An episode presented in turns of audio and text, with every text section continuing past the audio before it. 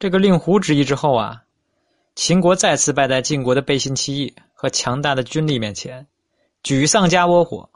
接下来的几年啊，秦国对晋国展开了疯狂的报复。公元前六百一十九年，秦国攻打晋国，夺取了武城。公元前六百一十七年，晋国向秦国反击，夺取了少梁。同年，秦国再次攻晋，夺取了北征之地。公元前六百一十五年，秦康公亲自率领大军，又向晋国发动进攻，夺取了姬马。在这几次小规模的交锋中，秦国之所以能够胜多负少，主要有几下以下几个原因：第一，晋灵公此时年年纪尚幼，整日忙于吃奶和尿床，无法承担国君应尽的责任；赵盾初掌大权，忙于保全孤位，不能全力应对晋国的外部敌人。第二，楚穆王弑杀其父楚成王后，成为楚国的新一代君主，开始新一轮的北上争霸。晋国阵营中的郑国和宋国。曾经一度屈服于楚国，晋国在中原往来救火，无暇西顾。第三，令狐之役后，不得已留在秦国发展的施惠起到重要作用。施惠呢，非常熟悉晋国的国情，秦军获得施惠的指点，所以能在与晋国的交锋中多有斩获。秦国在西部的不断获利，迫使赵盾不得不提高警惕。此时的赵盾大权在握，已完成了对国内政治势力的洗牌。建立起一支以自己为核心的六卿队伍。秦国攻占箕马之后，这晋国呢做出了积极回应。赵盾率领晋国三军开往前线，准备迎击秦军。此时啊，晋国的六卿班子是这样安排的：中军将那是赵盾，中军左是荀林父，上军将是细缺，上军左是于骈，下军将是栾盾，下军左是虚贾。在河曲呢？这个两军相遇了，这河曲在哪儿呢？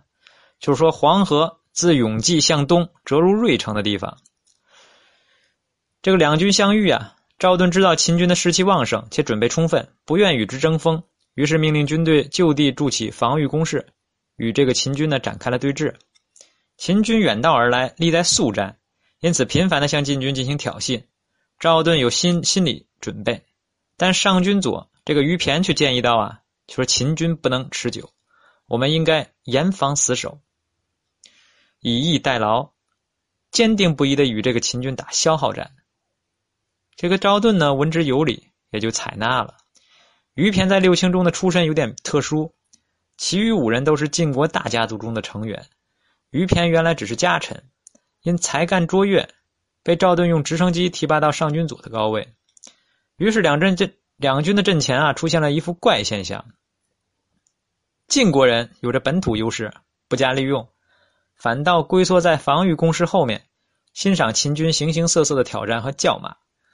两军如此对峙了一段时间，晋军的状态很好，那秦军却受不了了。秦军转战千里，人吃马喂，总有一天会耗不下去。秦军放弃的那天，那就是晋军追击的时刻。由于这种原因啊，秦康公心如火焚，于是向新晋加盟到秦国阵营的石惠问计。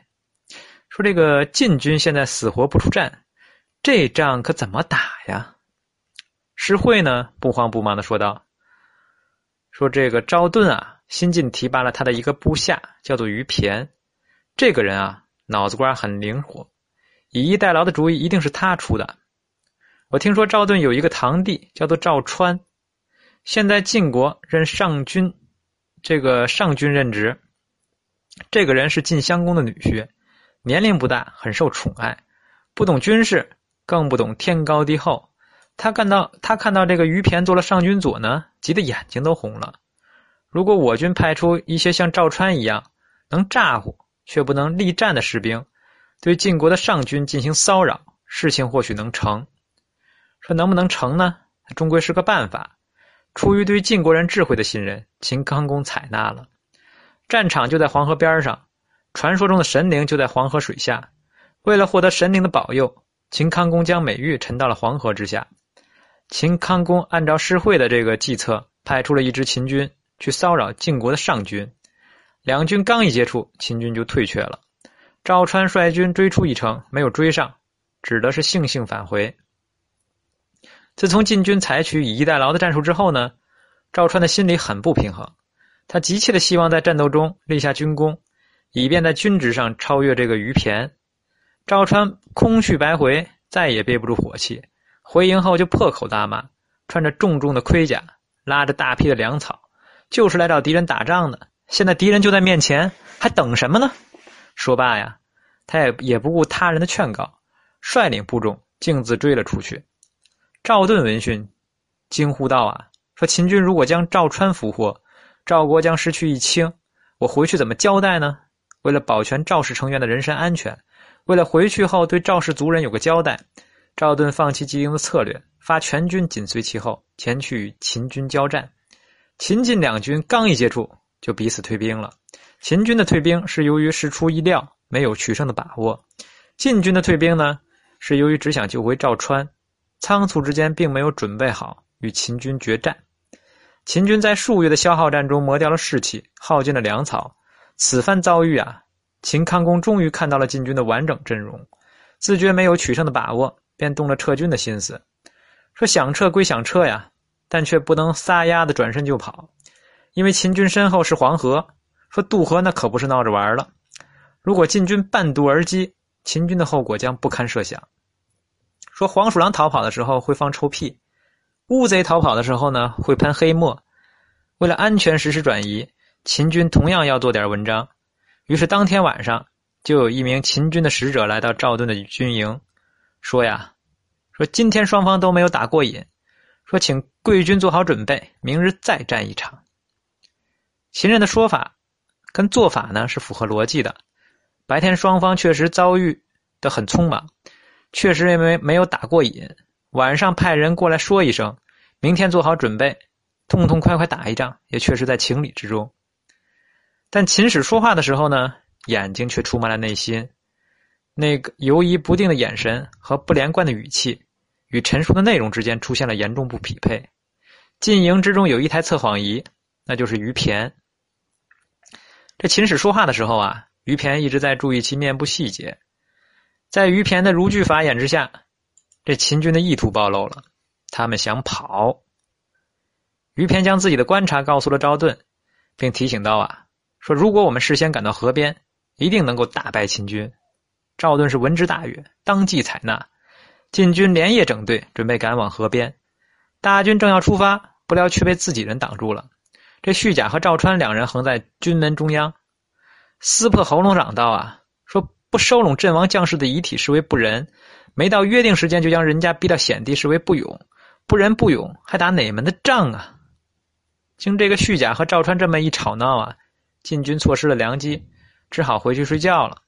于是，秦军摸着夜色，安全渡撤到了黄河对岸。河曲之战就这么不声不响的结束了。说这个赵川真是奇怪呀，前番迫不及待的要打，这次却嚷着做起了道德文章，反对进攻，是不是心里出了问题呢？其实啊，赵川他不是心里出了问题，他是眼睛出了问题，他得了红眼病，嫉妒于骈说的那些话。过河之后呢，这个秦康公没有直接归国，而是回头又将晋国的辖地扫荡了一通。没想到秦军这次不经意的行动，竟然引起了引起了晋国的高度警觉。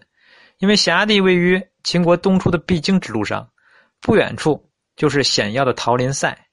晋国具有此地，就能将秦国锁在崤山以西。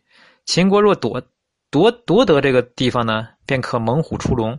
辖地之重要。晋国是不得不查，于是派这个大夫叫詹家驻守辖地，加强了对桃林塞的防守。河曲之战让晋国人体会到人才的重要性，于是，一场争夺人才的战斗马上就要打响了。完。